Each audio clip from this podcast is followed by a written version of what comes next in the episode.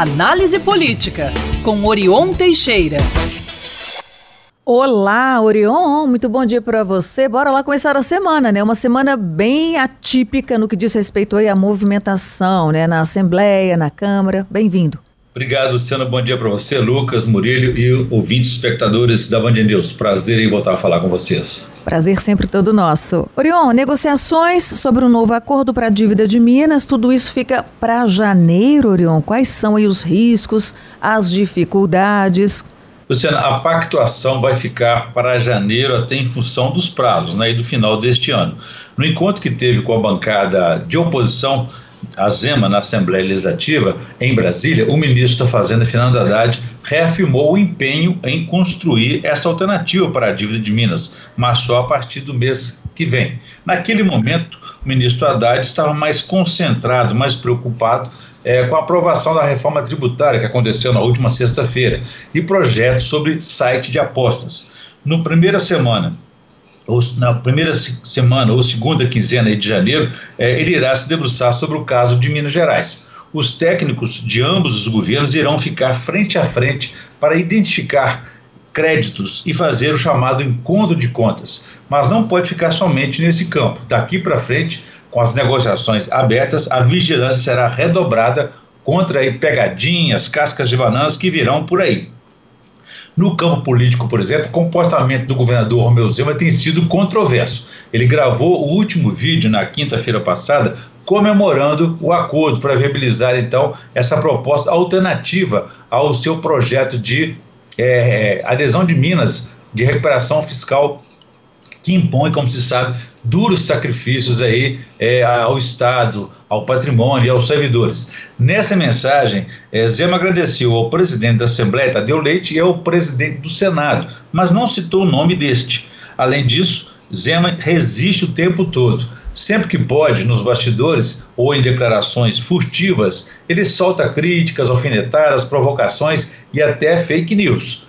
Tanto é que, por muito pouco, o governador Romeu Zema não implodiu o acordo. Já ele já convocou apoio de prefeitos para aprovar o regime de recuperação fiscal na Assembleia, pressionando os deputados, fez ameaças de atraso de salários, caso o projeto não fosse aprovado. Ele quase teve êxito nessa sua operação quando, em 22 de novembro, divulgou um vídeo de encontro dele e de outros governadores com o ministro da Fazenda, Fernando Haddad. Esse encontro foi realizado no dia 24 de maio passado e foi feito para pedir o ressarcimento do dinheiro que Bolsonaro tomou dos governos dos estados com aquela redução do ICMS de combustíveis. A iniciativa foi desespero bolsonarista é, em agosto de 2022, ante a iminente derrota para Lula. Minas perdeu com isso, com esse abuso aí, cerca de 12 bilhões de reais o novo governo já está repondo esse dinheiro é, tomado aí. Ainda assim, Zema usou o encontro para rebater fala do presidente Lula no dia 21 de novembro de que ele nunca teria ido a Brasília para discutir a dívida. No post que fez, o governador também deixou ali uma provocação em hashtag, afirmando que mentira tem perna longa. O artifício deixou o ministro Haddad com as veias do pescoço estufadas e soltando impropérios, afirmando que não queria mais saber de Minas e de seus problemas.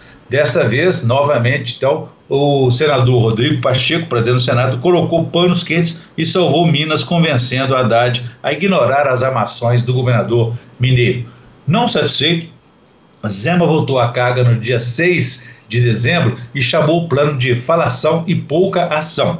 Dessa vez, Haddad saiu em defesa de Pacheco, ao rebater o que chamou de desaforo e ingratidão do governador e criticar a única autoridade que tenta ajudar o governo de Zema. O plano B da dívida, como se sabe, foi construído pelo presidente do Senado, Rodrigo Pacheco, e pelo presidente da Assembleia Legislativa, Tadeu Leite, e até o momento irá substituir o projeto do governador de adesão de Minas ao regime de recuperação fiscal. Bom, Orion, a gente vai ficar por aqui, mas claro, voltaremos a nos falar depois de amanhã, quarta-feira, mais que combinado então? Combinado. Um abraço para você, a todos e que quiserem saber mais, pode consultar meu blog no www.blogdorion.com.br. Um abraço a todos, façamos um bom dia. Façamos, Orion. Até lá.